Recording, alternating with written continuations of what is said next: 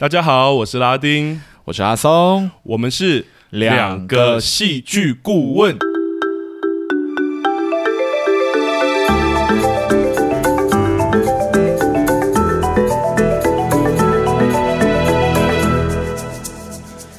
欢迎大家回到我们节目哈！欢迎大家，好久不见。对，是真的很久不见了，因为我们上一周出了一点小状况。我们其实应该要稍微解释一下上一周为什么没有上片，对不对？对对对，其实理由很简单啦，就是说我们前两周真的太忙了，就是呃，我们自己的工作刚开始变忙，然后加上我们上个礼拜剧团又有演出。对啊，对啊。稍微评估了之后呢，我想一下，我们的肝应该承受不住，就是那一周还要再录 podcast 这件事情，这样。对，因为我们还是希望这个节目是一个永续发展的节目。对，我们不希望录到一半之后，这个节目忽然就停掉，是因为其中一个戏剧顾问忽然间怎么了？然后。对，对，对，我们生一个戏剧顾问。对，一个半戏剧顾问都不希望啊，是，所以我们这边就是想说休息一周这样。那不好意思大家，我们明明已经开始第二季了，但我们这边还是稍微延误了一下这样子。对，但是这周呢，我们虽然只休息了一周，我们这周还是决定要上片，这样要让来跟大家见个面，跟大家聊一下这一周我们想要带给大家的作品。对，所以也顺便接回上上周我们聊美国的电影这件事情。是，那我们这一周就要回来聊聊美国的影集这一部分。Yeah，其实选蛮久的诶，是真的选蛮，因为作品真的很多。应该说美国的影集都偏长，然后我们不想要看那么长的作品，这样。我们想说，还是我们可以看其中一季。对，我们看其中一季来讲其中一季，但又想说，啊，怎么这样子？这样好像又又少了一个味道，这样。对啊，因为戏剧结构要讨论结构的话，可能还是要考量它的完整度啦。对，所以我们最后找了老半天，哎，才忽然想到说，哎，今年其实有一部影集，嗯。是短片影集耶，对，而且应该说 Netflix 上的影集，它有时候篇幅都偏短，而且呃讨论度也都蛮高的，然后大家评价啊也普遍也都蛮好的。对啊，对。那我们这一次要带给大家的影集就是这样的一样的一个作品，对，就是《后羿弃兵》这一部作品。是的，对。那在开始前，我想还是按照往例，我们先让阿松来进行一下简介的部分吧。好，但开始前，我觉得我们还是很快速提醒一下观众哈，嘿，紧急避难按钮我们会爆雷哈，所以 简介前你要离开，赶快离开。我已经准备要开始要爆雷了，所以你要想清楚你要不要继续听下去。对，然后虽然我们会用客观的语言哈，但我们每一集节目都是主观的，这件事还是要提醒一下大家，大家不要往心里去。如果你不喜欢，你喜欢我们的评论，你都把它当成另外一个参考的意见就好了。对啊，当然如果你真的有很多想法想抒发，你也都可以私讯我们啊，我们其实都会回应哦。Yes，好，那我们就把时间交给阿松。好，那我就很快速的来跟大家讲一下《后裔弃兵》这部美国影集的简介吧。嗯，《后裔弃兵》呢是一个美国短片影集，全季共七集啊，只有七七集哈，然后也只有一季这样。嗯故事改编自美国小说家沃尔特·特维斯的同名小说。嗯，剧情讲述着一位从小丧母，然后进入孤儿院的小女孩 Beth Harmon，如何在她被收养之后呢，利用着天赋异禀的西洋棋实力还有执念，踏上了职业骑士的生涯。嗯、看着她过程中的兴奋、挫败，到重新振作，最后一路过关斩将，成为其后的故事。嗯，其实故事算是蛮简单的这样子。嗯、那我这边就要问一下拉丁了，这个简单的故事的结构，你觉得用七集的方式去铺排，你觉得它有成功吗？或者说有没有成功引起你的兴趣？有没有什么点是你觉得可以值得拿出来讨论的地方？其实这一部影集，像刚刚阿松讲，其实它已经上映一段。就是应该说已经发行一段时间了啦，嗯哼，对，所以是今年出的作品嘛，对，其实可是所以其实，在戏剧圈也蛮多人在讨论这一部的，对，我其实身边很多人推荐我要看这一部，对，而且其实所以其实我们蛮早就知道，对我来说我是蛮早就知道他的故事，大概就是在讲一个女性的西洋棋手最后成为棋后的故事，这样是。对，而我觉得这样的故事、欸、有趣的是，我一一直以为它是真实故事哦，对。然后我到后面才知道说，哦，原来他是假改编的，他是那个那个，因为他那个小说，他的那个感觉很让我以为是一个自传性作品这样，有一点，有一点这样，对，有一点，因为它当中确实有蛮多那个事件或什么，感觉不像是特别设计有。对啊，我觉得他那个写实性、真实性还蛮蛮有让我觉得他好像是真实故事一样子。加上我其实有玩过一点点西洋棋。哦，对，所以我觉得他在讨论西洋棋的时候，我觉得一直都觉得哇，好专业，好深刻，好像是真的一样，这样。懂，对。所以我在接触这个作品，我其实一开始就反而有戴一个先先就一个有色眼镜去看他，就我就觉得说他好像就是要讲，你听别人讲过了嘛？对，因为我就觉得他好像就是要讲一个哦，一个可能默默无名，或是原本没有。发现有天赋的一个女性女生，然后会学西洋棋，然后最后就成王了这样的故事，uh huh. 就一路过关斩将啊，很像女生版美国版的《麒麟王》。对，然后可能当中就是看他怎么怎么玩这个棋，然后怎么样这样了解。所以我，一开始看到的时候，其实蛮惊讶，因为我一开始如果是这样的故事，其实也蛮多，也不乏不管是动漫啊还是什么，都很多这样的题材。是啦，对就是我们已经到了一个时代，是几乎没有什么题材是没有被碰过的。对，就是一个竞技类的，然后或什么，甚至其实蛮有趣的事情，是我们上礼拜讲上汽嘛，是，所以我觉得这一部好像也可以用某种就是英雄旅程这样的结构啦。它当然不是一个英雄故事，但就是一个英雄的结构来看。啊、你说千面英雄的那个英雄结构哦，对，就是坎伯写的那本《千面英雄》的里面，啊、okay, okay 里面的那个英雄旅程的结构蛮蛮、呃、像的。我觉得有一些地方是可以参考的。对啊，因为它也是呃，主角会讲说一个。一开始英雄接受到召唤嘛，那在这里面的召唤当然就是他看到校工在下西洋棋啊，是，然后最后他就开始接受了这个召唤之后，踏上了这个旅程，开始变得不一样，对，然后在这个旅程中，当然你就会遇到一些帮助者啊，或是困难，然后也遇到很多好像看起来很厉害的敌手，虽然我觉得他都三两下把人家打败，也没有啊，其实有输啦，有输有赢这样，还有风旗等等的，对对，对。但我就一开始这样看的时候，看到一半我就觉得，哎、欸，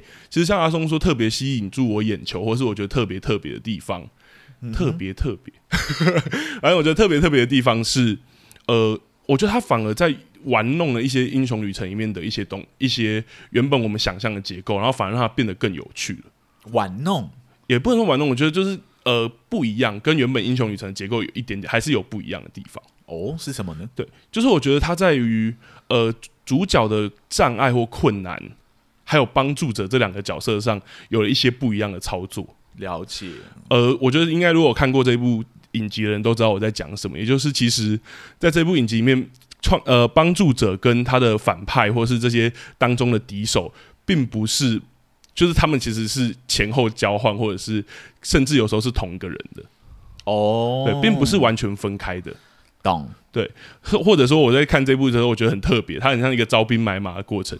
因为就是女主角一打败一个人，过几集这这个人马上就变成他的伙伴，其实是日式动漫的节奏这样。对对对，那我那时候也在看的时候，我也在想，因为其实有我们做 podcast，我们其实都会做一些功课嘛。是，就是网络上有一些评论会说，会针对这一点来讲，会说其实呃很快速，太快速的切换了，这些角色几乎没有，好像看不太出来明确原因，就突然帮助女主角。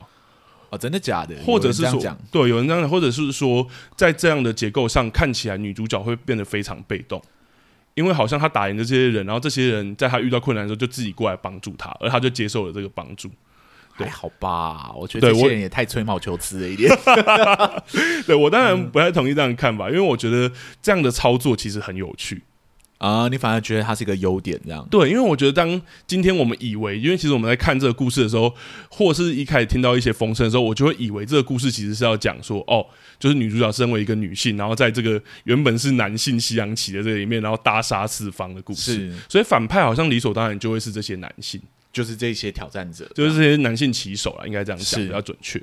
对，可是在这个过程中，反而发现，因为他这个快速切换，我反而觉得创作者好像有意无意，或者是。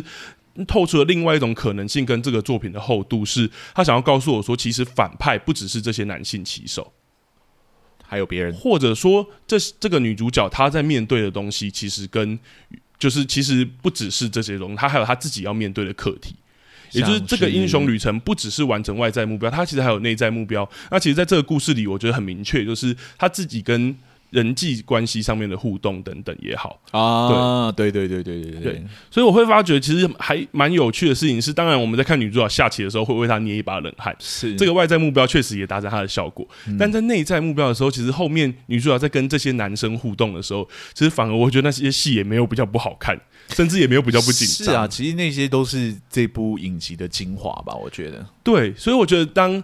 呃，创作者以这样的用这样的操作的时候，我觉得他反而会让我觉得这一部影集，它不是只是像我们刚刚讲的传统的那一种竞技类、成王类的的的结构，王道王道影集这样。对，我觉得他反而在好像真的有在挖掘女主角内心，例如说一开始他跟那个校工是。对那个 Scheibel 就是带他入西洋棋，对，嗯、我们看到女主角一开始对于胜负就有非常大的执着嘛，嗯哼，对，然后她确实后来从打赢校工之后，校工也帮忙她很多，看到她的才华，是，但我们也看到当中好像那个有点人际关系的议题有点出现，因为其实女主角感觉对校工是有感情的，但在女主角被收养离开的时候，其实都没有跟，就是都没有跟校工，或者是都没有表没办法表达一些情感或者是什么。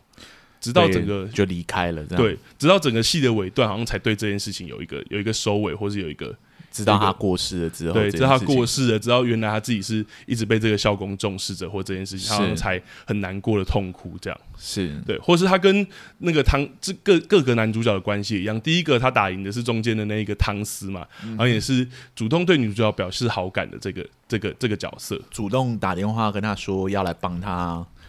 解决一些事情的人，这样。对啊，对啊。而在这当中，女主好像也确实感觉到这个有某种人际关系的靠近，嗯，可是她好像也因为一些误会或失望，很快又把人家推开。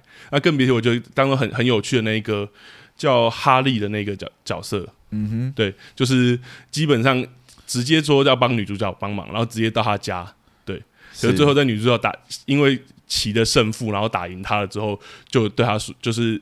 他对女主角说那一句话，我觉得也很也很深刻。就他就说，呃，我不喜欢西洋棋了的那一个，嗯，对，就是说，因为好像没有那么执着于这些胜负，然后就像你一样，就 as like as you like as like you，嗯，对，我觉得好像都在这个戏里面，原本只是这个这么单，像刚刚讲那种，其实有点简单的结构里面，反而感觉出其实编剧有想要更处理另外一个议题。我觉得也在这个单纯是竞技的的的的，的影集上。带出了另外一个厚度，也就是女主角本身在面临的，或像我们上礼拜来讲，英雄本身在面临的一个内在的心魔等等这件事情。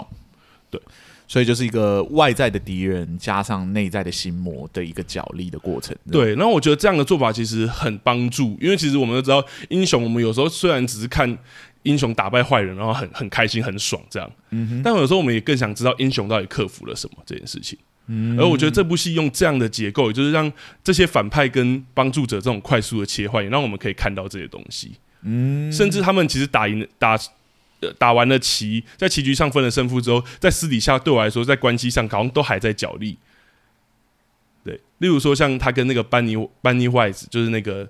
那个冠军的那的那个关系一样，两个人好像都还在角力，好像都还在面对某种某种关系，然后到最后大家一起帮忙之后，我也很喜欢这部戏最后带出的结局，不是停在他打赢那个苏联高手，就是那个呃波波波多夫是。身上，而是最后女主角还是有到，就是可以到街上，原本一个胜负欲这么强，对于棋或是攻击性很强的人，可是最后在街上要跟呃路上的老人一起下棋这件事情。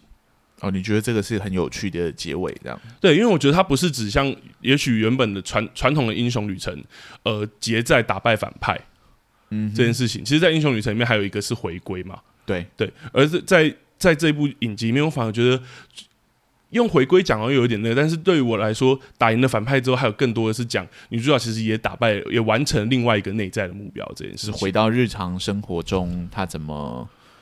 跟日常生活应对这件事情嘛，所以我对，所以我觉得这部戏就在用这样的手法，用这样呃帮助者啊跟反派这样切换前后切换的这个形式里面，让我看到这个戏除了只是竞技类题材里面另外一个可以可以带出来的厚度，或可以带出来的另外一个一一个角度，这样，嗯、对，所以对我来说，我是觉得整体看的时候是真的蛮享受，而且也真的蛮顺的，了解。所以我也不不不会觉得说哦，那些这这个戏的女主角很很被动或者什么，因为对我来说，她其实有在主动处理一些自己内在的难关，是跟难题。懂，对。好，那我想接下来要换我要我我问阿松了。好，好啊，来。我刚刚在聊就是这部剧对于男性角色的一些选择嘛。是，那我确实觉得很有趣，就是哇，不是只是把他当敌人，因为这部戏很多人也把它贴上，就是哎，也不能说贴上，应该说说它是有女性主义的一个作品。是，所以可是在这部戏里面，我看到男性角色也不不只是作为敌人的存在，但我觉得如果聊完男性角色，好像真的要聊聊。主角了 啊！Oh. 我们这样聊的结构跟上期好像，所以我想要问问你说，如果以戏剧顾问的角度，你觉得这部影集在女主角哈蒙啊或贝斯这个角色身上有没有什么选择让你觉得特别不一样，或者是想要聊聊的？嗯，我先说，我觉得这个作品蛮厉害的地方。好了，好啊，对。像《后翼骑兵》这种使用大量西洋棋术语啊，还有一些知识的作品啊，对于不懂西洋棋的观众来说，其实没有一个适当的切入点，很容易就会变成是观看的一种负担，嗯，甚至有可能会有一种看不懂的问题这样子。哦，这个很厉害，因为它里面真的没有避讳在使用术语，对。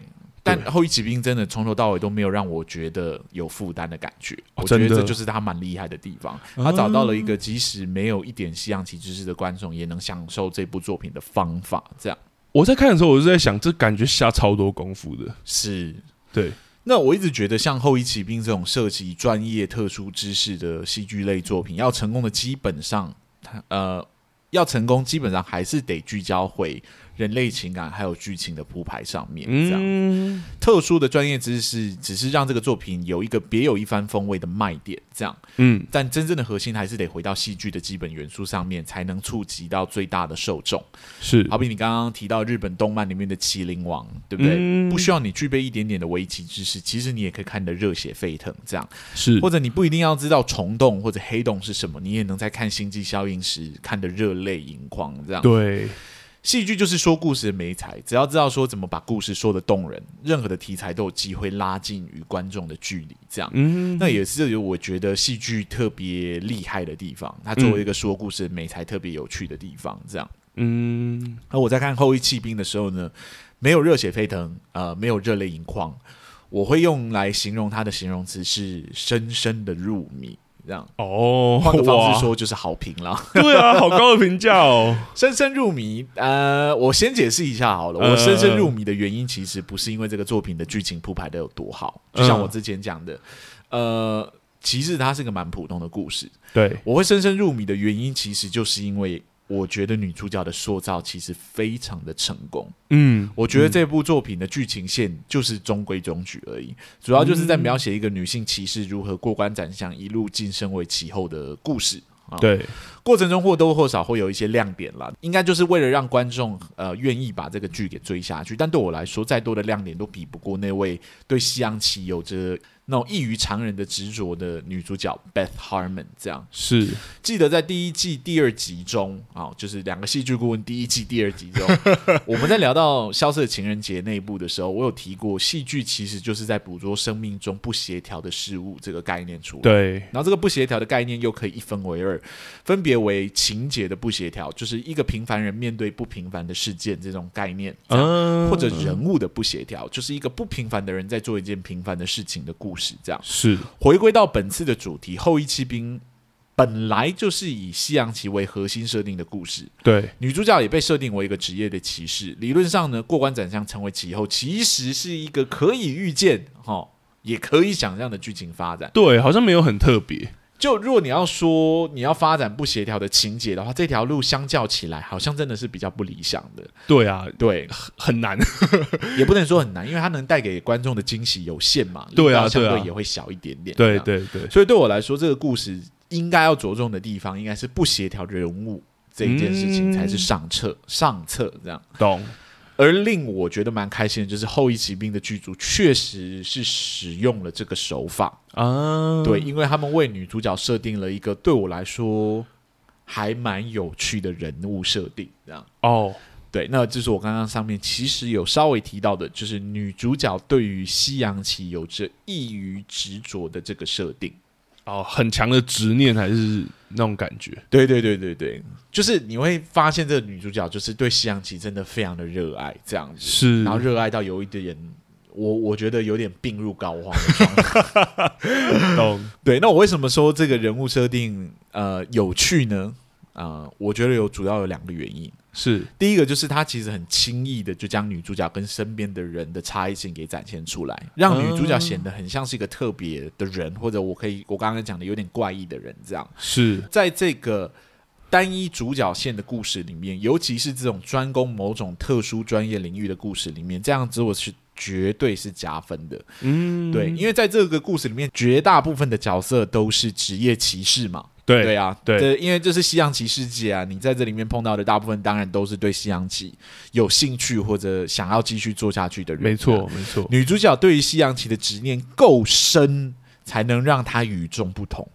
或者说脱颖而出。对啊，那很深诶、欸。对，你才能在这个大家都是有一样的兴趣的这个前提底下，勾起观众想要看他这个角色的故事发展的兴趣。嗯，对，勾起我们想要继续观察下去的好奇心。是，所以女主角如果没有这么深的执念，其实就很难拉出她跟身边的角色的差别。这样，嗯。第二，也就是我觉得比较重要的一点。好，就是我觉得这故事表现女主角执念的方式其实非常非常的丰富。哦，我在戏剧顾问的时候，时常会跟创作者提到一个概念，那就是不要把你的目标当成你创作的手法。哦，懂你意思。好比如果你想要让观众感觉到悲伤，假设这是你的目标了，嗯，那你在创作的手法上就要尽可能去找一些不同的方式来引导出那个感觉来，懂？这样，而不是叫演员演悲伤，或者就是放一首你觉得很悲伤的音乐当背景音乐，这样垫底，这样。这个这个可以讲一下，就是如果那种最最差的表现方式，就是你直接叫角色讲出来说我很悲伤，对。或者我们通常会说，如果一个戏剧里面有角色直接这样讲，通常他表现的绝对不是悲伤，对，因为这么做了。因为你，你如果用这种方式做了这种事情，这样观众就只剩一种解读的方式。你会限缩观众可以与这个作品产生连接的方式。嗯、你在告诉观众应该怎么想，跟你告诉观众应该要怎么怎么感觉这个作品。可是。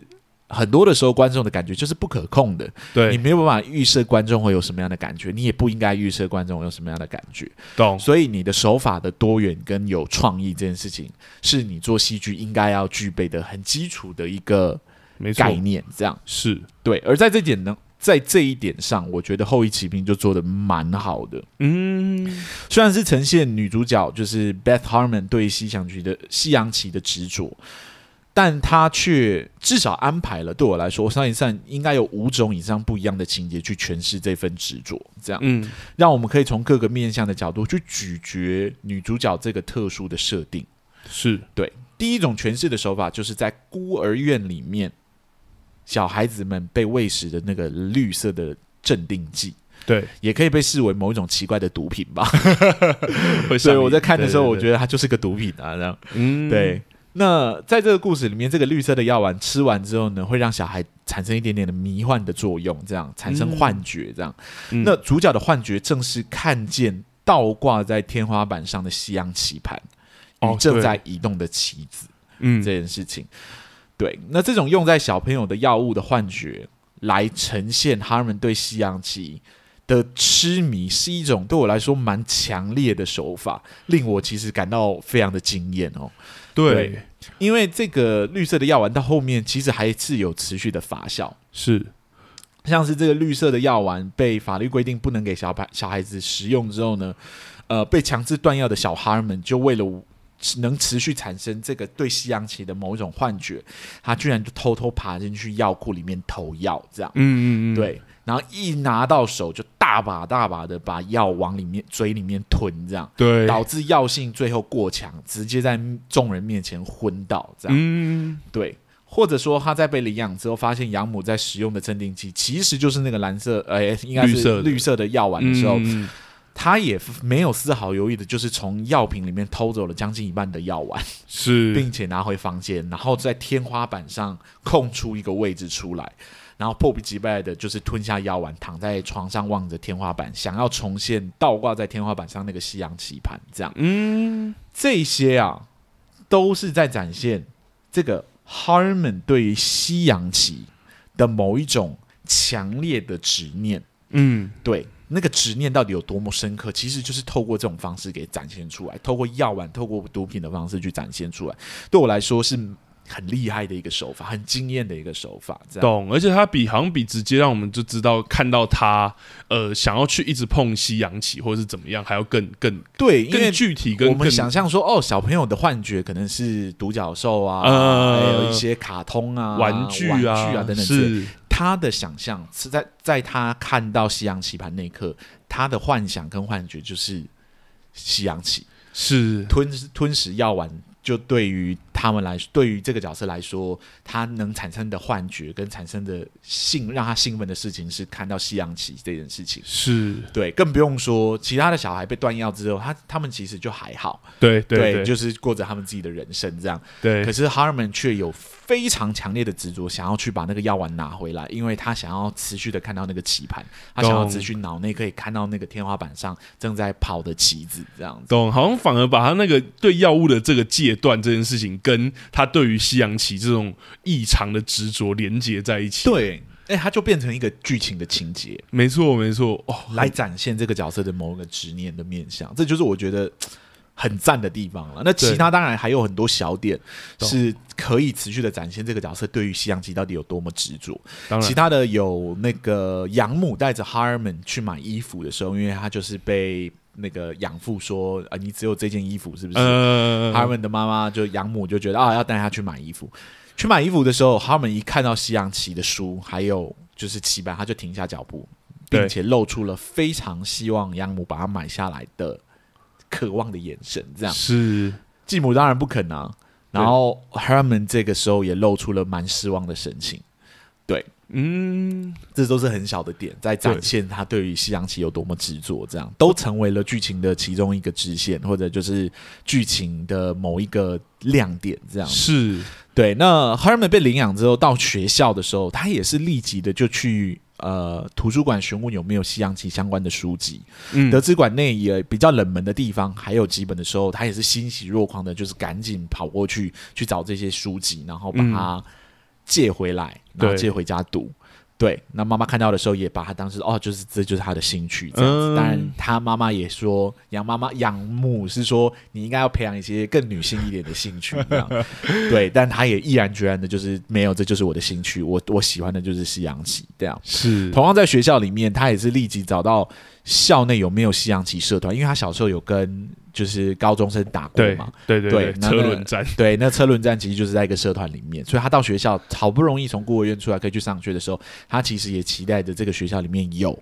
对。这个西洋棋的社团，而且这个其实铺，我觉得铺的蛮好，前面就已经知道有社团了，所以到这里理所当然就很很直接这样。是，但这个学校很可惜的就是没有西洋棋社团，但有一些其他女性社交的社团这样，嗯，社交性的社团这样，嗯，但他也没有展现任何一点兴趣，就转身就走了这样。是。对，在帮妈妈买药的时候，那个药局里面书架上有一个关于西洋棋的杂志，嗯。他也是立刻被那个西洋棋的杂志给吸引，想要去翻阅这样子。嗯，然后在被告知他没有付钱就不能翻阅的时候呢，他甚至不惜就是直接偷走。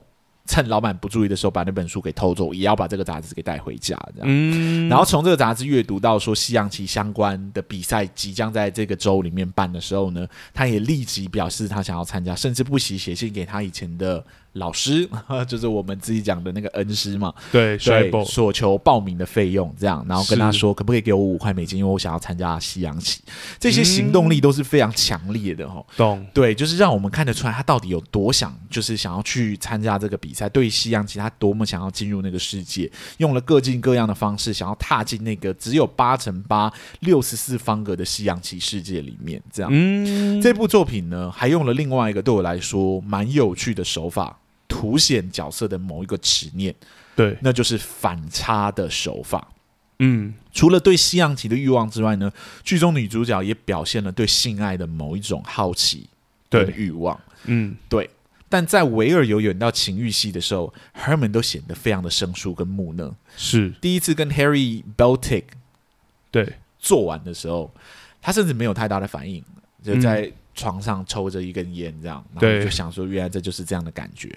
第二次是跟 Benny Watts，对，对，跟 Benny Watts 在纽约做完的时候，他也只是说了一句：“哦，原来这就是。”应该有的这样的感觉，这样子，嗯、仿佛小孩一般天真的无邪，这样，这与他面对西洋棋的执着形成了一个非常强烈的反差。是。Herman 这个角色身上，一方面充满着对西洋棋强烈的执着，甚至不惜犯法也要踏进这个西洋棋的世界的有的某一个执念在，对，充分的展现了这个角色走在痴迷还有疯狂的危险边缘之上。对，另外一方面，对于西洋棋世界以外的一切，他仿佛什么都不知道，仿佛跟世界就是有点格格不入的感觉，天真的无邪。这种野兽般侵略性的欲望与孩童般纯真的形象，形成的就是非常强烈的冲突跟对比，是。撞击出了令人觉得深深入迷的某种人格魅力来。是。说到反差，我觉得还有一个很有趣的是，那个就是他其实后来刚刚有说那个 social 社团，就是那个社交性社团，他后来成名的其实有被邀请过去，对，而他也真的去了，我其实蛮讶异的。对，可是，在里面就像刚刚阿松讲，哇，那个反差表现的真好。他也不是说真的很无聊，但是他就真的没有兴趣。这个角色就是真的只是表现出他没有兴趣而已。对啊，其实那一次就是他第一次本来要跟一个男生做，结果没有成功的。对对对，这样，嗯，他也好奇，他也是一个跟跟一般的女孩一样，到了青春期的时候，对于这些其他的欲望是有好奇心的。是，可是他在展现这些好奇心的时候，对我们来说，就仿佛跟一个小孩一样子。对。对，就我没感觉，我没兴趣，我就走开或者什么，或者说我有兴趣，可是我也不知道应该做什么。嗯，对这件事情有一种半无知的状态，这种可以被称之为有一点怪异的性格，或者有一点就是这种不协调的人物的性格，是。无疑都是让这个原本可能有点枯燥乏味的西洋棋世界里面天生了一种充满。吸引力的色彩来，是，这就是为何我说这整部片令我有一种深深入迷的感觉，因为他们创造了一个真的非常有吸引力的角色来，嗯，对，配上本来就写的有点不错的剧情线，真的是看完我会说蛮过瘾的，对，蛮舒服，对，是真的很顺，对。对，所以这就是我可能会给予这个作品女性角色就是女主角的一个评价了，嗯，对。好，那反过来我这边就要问拉丁了。嗯、对，其实这部片除了在讲他的就是西洋棋的路程之外，他有另外一条很奇怪的支线。嗯，对，就是有关于他妈妈、他原生母亲的故事的那条支线，这样、嗯、也有点像是他在进入孤儿院之前的一个背景这样子。对。我一直很好奇，说，因为对我来说，他处理起来一直让我有种不不知道为什么会这样处理的感觉。我想问拉丁，你对于那样那段回忆的处理，你自己觉得怎么样？哦，我我得先说，我对于这部戏，应该听前面，我其实也是喜欢的啦。是，但我觉得不代表说它没有可以鸡蛋挑骨头的地方。那你刚刚说这一点，其实就是我会想要挑骨头的地方啊，因为我觉得在回忆片段的使用上啊，我觉得它的作用或功能。我反而在整体看完重新整理的时候，我觉得反而好像是清楚的。可是我觉得它在呈现上让我会产生很多不清楚跟或者像你说的困惑。所以你说，其实你如果认真把所有的片段全部套在一起看，你觉得应该是清楚的。对，可是它安插在这个故事里面的顺序跟方式，其实有点奇怪，这样。对啊，因为看完七集之后，其实反而可以知道，就像。呃，因为这个故事是从哈，就是 Har Harmon Harmon 对，是从 Harmon 到这个孤儿院，应该说是他用倒叙的手法，但知道，但整个故事的最早的开头应该是从 Harmon 到孤儿院呃开始嘛，是对。那对于 Harmon 到孤儿院之前，我们知道他出了一场车祸，而且他这个时候已经不是婴儿或是襁褓，他其实是有意识的这件事情，是。所以对于一开始他的有点。不太会跟别人相处啊，或者是呃，可能对于一些东西有异常的执着，或者对于求助这件事情，其实在这个戏里面都是一个很大的主题。就是他其实不太知道，好像不太知道怎么跟别人求助，或者是不太喜欢这样，或者等等的这个主题。嗯，对的这个个性，其实好像可以从前面，我会期待说，好像可以从回忆里面。就是知道一些东西，了解。而看完这整出戏的时候，那时候刚看完没有这么感觉，但是我后来重新，因为我们做 podcast，我们都会重新整理看的时候，发现说，哎、欸，不对，其实他的回忆的片段故事超级清楚的啊。对，就是包括像最后一集的时候，终于有揭露说，其实会有会出那一场车祸，其实是妈妈其实有先在 Harmon 到爸爸。去找以前的爸爸，嗯，然后希望爸爸可以帮助，就养他们这件事情是。可是爸爸说，就是已经就是你现在才来，对，太迟了。所以后后面妈妈就载着 Harmon，然后就叫他，就是我不知道要对你怎么办，然后就叫他把眼睛闭起来，然后后面就出车祸了这件事情。嗯，所以好像我觉得都有，其实如果整体串在一起，都有办法解释到说为什么会。为为什么其实 Harmon 一开始的发展会长这样，或是可以解答我们说为什么我们对于小 Harmon 有一种不知道为什么是怪异吗？还是对于这儿童的一种违和感的来源？懂对。可是我觉得，就像我刚刚讲的，看完整出戏的当下，我其实没有那么有直接有这种感觉。没有啊，因为我我觉得那个回忆段对我来说就是很奇怪的支线的，就是哎、欸，你为什么时不时要跟我提醒这件事情？这样对。那我自己在在感觉的时候，我觉得原因好像是出于他在手法上啊，或结构上，我觉得原因好像出于他的呈现方式啊哈。Uh huh. 对，那我觉得第一个是在片中啊，他对这些片段的处理其实是打碎的呈现。那其实打碎呈现不是一个问题，但是它的篇幅都极小这件事情，而且在七集里面用每集占比极少的情方式来呈现的时候，我觉得就真的很像一闪即逝的回忆片段。对，而且他还不会把同一段回忆在同一个段落把它讲完，就像我们刚刚讲，他那个回忆片段本身已经够小段了，他还要再把它打碎在一集里面，对。就会确实会一瞬间想说，为什么忽然要看这个这样？对对对，就像加上他的原本的故事其实很精彩，这样。对对，要插出来去看他的背景。对，所以像刚讲说，他第七集的时候要揭露那一件很重要的事情，他就真的只是妈妈叫，就是妈妈去找爸爸。然后讲完之后回到车上，然后开车的这样的故事，他都要把它切成两段碎的两段来讲，是短短几秒。所以其实，在接收上，我们有时候就会不太知道他为什么要这样呈现，跟这个呈现的结果的时候，像我们在之前的那个《熟女养》诶，《熟女养成记》里面，嗯哼，有提到，就是呃，不是呃，对，《俗女养成记》没有提到，我们就说，如果今天观众对于一个你的手法使用或者剧情，我们有点不理解。而这个不理，而这个片段的解读又跟整体的剧情其实没有那么，就不会干扰到我观看，或没有破坏性的干扰我观看的话，嗯，我其实有可能就会选择忽略，或者是觉得也许它不重要吧。懂，了解。对，所以可是我觉得这点这点在这一个这一个戏剧里面处理就有点可惜，因为它其实是有处理的，是甚至处其实我们像我们说，他回忆的那个段落的铺陈其实是清楚的，就是其实是整体套在一起看讯息会是清楚，我觉得是蛮好的。对，啊，如果他有成功的使用这一切，因为我们有讲到，就是除了外在的冲突之外，他还有一个内在很强烈的，就是对于人际啊，对于很很多事情的那种木讷或者就是格格不入的那个状况。我觉得如果有这个背景可以好好的被带出来的话，或许可以成为一种解释吧。对啊，对啊，但他呈现的方式。那个破碎性有点过头了，对，而且我觉得破碎性还有不是唯一问题，嗯、另外一个问题是刚刚阿宋其实你有提到的那个，就是他在呈现的时候不只是打碎而已，就是篇幅很小，打碎这已经是一个点了。他有时候在呈现上，我们其实会不太明白他为什么要在这一段去做这样的一个回忆。对，就是哎，剧情发展正精彩的时候，怎么忽然就就闪回去了这样？对，因为像虽然上一集我们对于上期的回忆的内容有很多诟病，但我们对于他呈现方式其实像。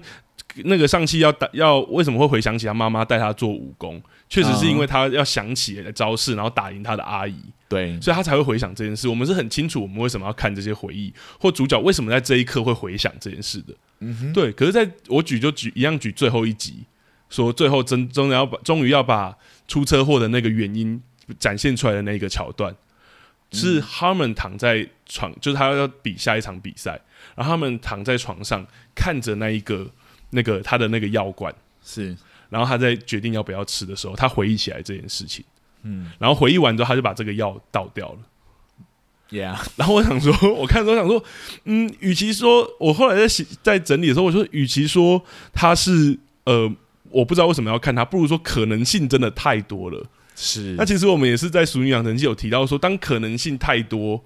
或者是可能性太过单一的时候，观众的都有可能会放弃跟随这件事情。对，就是我在写的时候想说，我在想的时候想说，他有太多原因可以解释这。也许是回想起那那一段，就是妈妈不一开始不接受爸爸的帮助，然后最后走上绝路这件事情，所以让他决定要把药倒掉吗？好像也有点要硬说也说得通，或者说还是他是想想起来妈妈的失败，然后想起自己悲惨的遭遇，所以最后决定要把这个药倒掉，做另外一个选择吗？可是好像也。就是可能是很多让人觉得有点莫名其妙那样。对，那就很很连结何在那样？对，那就很可惜的这一段的，就是我们刚刚说，他其实那一段铺陈是清楚的，是。甚至如果整体放在一起看，我们搞不好真的对于 Harmon 的小时候，或者是他现在这一个性格缺陷，或者他即将要面对的，他要在面对的这些心魔，其实可以有一个概念，或是有一个更更不一样的看法的。对啊，对。可是因为他这些打碎，我就觉得有一点可惜啦。但我觉得，因为像刚刚阿松讲的，其实他整体的故事还是很顺。诶，其他的他的正轨故事其实就是顺畅，而且很好看。对，所以我那后来有另外一个想法：如果今天创作者本身就是要把这个结，把这个东西打散，然后让他真的像是一个诗一般，没有要给一个明确解答的话，我好像也觉得不不行。至少在结构上，它没有造成一个破坏性的干扰，或者是它没有到破坏性，但它确实是个干扰。对，但我确实觉得，就是我只会说，呃，可能没有以往的可惜那么可惜，但还是 有一点可，因为我们确实看到了它的潜力啦。懂，对对啊，因为如果把这一段说清楚，哇，我们对于小哈们为什么一开始会这样，好像有很多东西反而就很快速的通了，嗯，而甚至我们也完全不会有他，就是他其实有在面对心魔这件事情，嗯，对我来说冲突其实超级明确的，是。对，包括一开始，其实如果大家有看的话，一开始有一个很强烈的是，他其实就是有问他说，妈妈最后一句跟你说的话是什么？是，那他其实有想起来，就是叫他闭起眼睛，啊，可是小孩们选择说谎。就他说我不知，就是我不记得了，对，我不记得了。嗯，这个其实就是一个很棒。如果后面整个串起来，我们带回那一句，我们就知道为什么他会长成现在这样。而他在西洋棋的路程上，他又克服跟征服了什么？是对，可是就有一点可惜。对，哎，总是有那么一点可惜的地方。但真的瑕不掩瑜啦，因为我看瑕不掩瑜啦，瑕不掩瑜，真的是。我看的时候跟阿松的感觉真的很像。我觉得就是一集呼噜，一集一集其实也一个多小时。嗯，差不多一个小时左右，其实也是哇，稀里呼噜七集就看完了，对，对，很偏影集很顺，然后时间感也不会太长，这样子，时间感真的很神奇，而且会引人入胜，你会一直蛮愿意的看下去的。对啊，对啊，对加上我必须夸赞一下女演员哦，女演员真的演的蛮好的哦，很惊艳。对，就是我对我对我刚刚讲的那个天使般的天真无邪，还有那个就是。魔鬼般的那种，就是欲望执着这件事情，他演绎的其实真的是非常非常的清楚，而且非常的强烈。这样，而且他那个对于社交的格格不入，或者对社交的不擅长这件事情，在他的表演里面，其实也非常的明确，非常的清楚。这样，我觉得很厉害，我觉得真的很厉害。因为而且，也许这个角色在大部分时刻都是板着一张脸，对。可是他的每个讯息，我们又都看得懂这件事情。对，因为他在聊棋局的时候，因为对我对我来说很厉害的地方，就是他在聊棋局的时候，他的快乐跟兴奋是你可以从他的脸上看看出来。好比他跟那个 Benny Benny Watts 在对打的时候，就是他在回到房间，在跟他妈妈解释那一整段，嗯，就是说他他战败的那个过程，对，这样，然后再形容那一切的过程，这样，殊不知他妈妈已经过世了，这个是另外一个大师，这样，对。可是他在讲的时候，他是露出笑容，然后。也觉得这个输的很有趣，这样，嗯，对，让我对于这个角色全演绎这件事情的方式，就是理论上来说，你这么执着一件事情，输对你来说应该是一个很大代价的事情，是，可是他好像从中获得了很多，嗯，对，然后有一种不甘，可是又有一种兴奋，这样，在那个很小的片段里面，他诠释的就是恰如其分，非常的好看，然后。嗯。她本身长得很漂亮，可对我来说，那个角色的魅力不是来自于她的外表而已，哦，是，而是来自于她那个非常非常强势，然后有一点点跟所有人都有一点距离的那个神秘感，是对。所以当所有很多男生对他产生兴趣，或对对都想要靠近他这件事情，对我来说是完全没有什么好怀疑的。嗯，对，他就是一个这么。有吸引力的角色，我觉得这很又很有趣，因为就很像我最前面那那时候讲，就是像男生靠近了之后，好像又会发现他的那个执着跟魅力，其实是对于西洋棋的那个执着。对，所以像我觉得哦，他那一段我也很喜欢，就是 Harry 跟他就是最后决定要离开他的那一段，就在那个棋局，我们也可以看到哇。他们两个真的算一个在帮助我，就是男生是在帮助女生，嗯，然后女生是在下棋。可是会发现女生的专注力其实都在下棋上。是，而且女生 Harry 要离开的时候，女生其实想要挽留他的。对，还有，但他也不知道讲什么，就说我我其实收获很多，谢谢你这样。对，就是连这个都有表现，台词上、表演上、剧本上就是很厉害了。比如说剧本写的蛮好的这样。嗯，是，对。好了啊，对啊。看到好戏就是开心，对，而且看到好戏，我们就后面会聊很多，至少不会像看看完上戏一样，就是上气不接下气这样。哎、欸，我身边的朋友有跟我有蛮多人跟我说蛮喜欢上气的，我蛮意外的。对啊，我因为都是戏剧圈的朋友哦。我本来有一般观众可能就是看热闹而已，这样，但戏剧圈的朋友也表示很喜欢，我又让我重新检视，说我是不是。应该要再去看一次上戏，我们已经看两次了。算了啦，算了啦。第一次我已经很失望，第二次我都快睡着了。第三次应该不会有什么改变，这样。但我不得不说，因为上戏的，就是我们刚刚讲英雄旅程这件事，其实我觉得它公式感很重啦。对啊，所以他有一些东西，如果硬要去解释，我其实觉得是可以通顺。但我觉得我们的节目的风格就不是，我们上次已经解释了，我们用七十分七十多分钟向你解释为什么我们觉得上期是失败的。这样，对对对。我们这次用了就是同样的时间，好，没有同样的时间，少很多。我们这次只录了四十几分钟的时间，嗯、来向大家解释说我们为什么觉得后一期后一期兵是成功的。The Queen's Gambit。非常的好看，真的非常推荐大家去看。你重新看完，你已经看完了，我都推荐你重新再去看一次。你可以去看一下这个角色被形塑的过程是多么丰富跟多么有张力的。对，而且就像刚刚讲的那个，虽然不是英雄的故事，但我觉得他形塑的那个角色面对的心魔，对他外在目标这两者的扣合，比搞不好比很多英雄片都张力都还要来得更强。是，真的是好看的。对对啊，所以啊，看到好片就是值得值得开心啦，啊啊啊、值得推荐。或是如果有观众真的好奇说，哦，这是什么英所谓的英雄片或英雄旅程里面那个外在跟内在到底是什么？我就看这一片，超级真的，超级明显这样。对，超级明确告诉你。对，对好啦，那我们现在就是回到我们上次讲说，我们要有一个奇怪的新传统，这样，我都快忘记这件事。我要问你，就是你会觉得这部这个是《后羿弃兵》这部片有没有需要请戏剧顾问？我其实觉得啊哈，不用诶、欸，完全不用。我觉因为我觉得零点二个不如不要，所以你有零点二的不满足？没有，就是我觉得他的那一个回忆段还是有点可惜。但我会觉得说，其实他在处理上，我相信，我觉得创作者他他也是因为可能篇幅碍于篇幅也好，或什么也好，是因为其实可以明确看得出来，像我刚刚讲的那个故事形说的完整到，我不觉得他是你懂的，就是他是刻意，或者他是让他要可有可无的存在的。懂？我觉得那感觉是创作者有一些。不知道什么样的挣扎，所以最后用那样，可能他只有七集的篇幅，他也只能这样写的。对，会不会他其实需要的是在一集的篇幅？他其实不需要戏剧顾问，他需要一集的篇幅。这样，对，我会觉得其实不不太需要，因为我觉得蛮他蛮清楚自己要做什么的。了解，对，结构上也都、嗯、哇，对啊，好吧，我同意。那你觉得？哦，你同意？我也觉得他不需要戏剧顾问呢、欸。讲真的，只是说，呃，我们对戏剧顾问的需求与否，其实有时候不是来自于他到底好或不好，是对他如果够完整。但不好看，我们也会说它其实还好，不不一定需要请戏剧顾问这样。是是是是，对。那对我来说，这部就是好看，所以他他给我的满足感很够，我也觉得他没有必要再过度修正任何的东西。是啊，是啊。对，因为你要请到一个戏剧顾问的话，你其实就是准备要修一定程度的东西。当然，也许针对结构，也许针对角色选择是。或是甚至有时候更大的是结构，是关于角色数量的选择这件事情，搞不好都对对对对对。所以真的，如果我们觉得他目前确实不太需要，确实不太需要。所以我们两个这边这次有共识，就是可能零点五个戏剧顾问啦，解决那个回忆的部分，这样。但但实际上来说，就是还好，没有到特别需要。对啊，对啊。OK。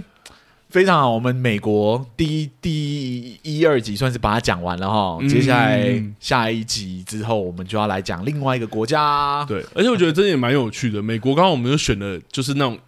英雄色彩或英雄角色，美国就是有英雄主义的国家，刚好选了这两对，也不是刻意的，但是他们真的就是他们就是我们这么随意机选的，他两个都有英雄主义的色彩。我们都是看完了我才跟阿松讲说，哎哎，你是故意的吗？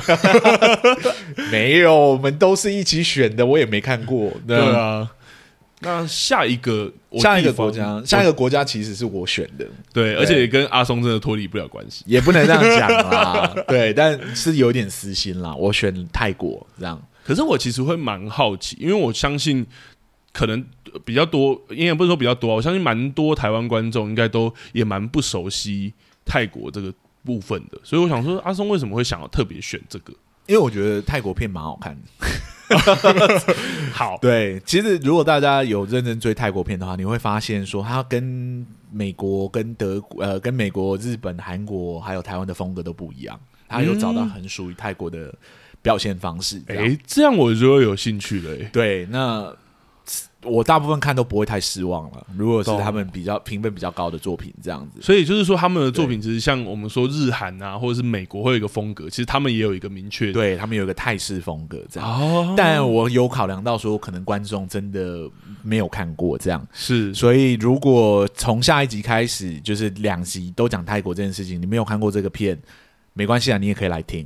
对，因为你搞不好也没有机会去听，搞不好你听完了之后，你就会对泰国的片有兴趣。对我来说，这也是另外一种收获。这样，对，好了，今天我们两个戏剧顾问也算是告一段落了。对，那下一下一集我们聊的泰国片呢，叫做。旧爱断舍离，对，是一部电影哦。对，如果大家有兴趣，可以去看一下。而且其实 Netflix 上面有，哦，呃，Netflix 上面有，对，所以大家有兴趣可以在 Netflix 上面把它翻出来看一下。这样，哎，我自己蛮期待的，因为好像又是爱情片。嗯、是，它的预告好像是爱情片。对啊，对看预告好像是哇，其实我自己蛮喜欢爱情片的，泰式泰式爱情可以期待一下。泰式爱情会不一样。哎，其实没有什么不一样。好啦，期待期待，爱情片就是千篇一律，就这样的，对不对？好啦，所以我们两个戏剧顾问今天就聊到这里了。下一集是《旧爱断舍离》，大家有空的话可以先去看一下哦。好，没问题。两个戏剧顾问今天就录到这里，大家先这样喽，拜拜，拜拜。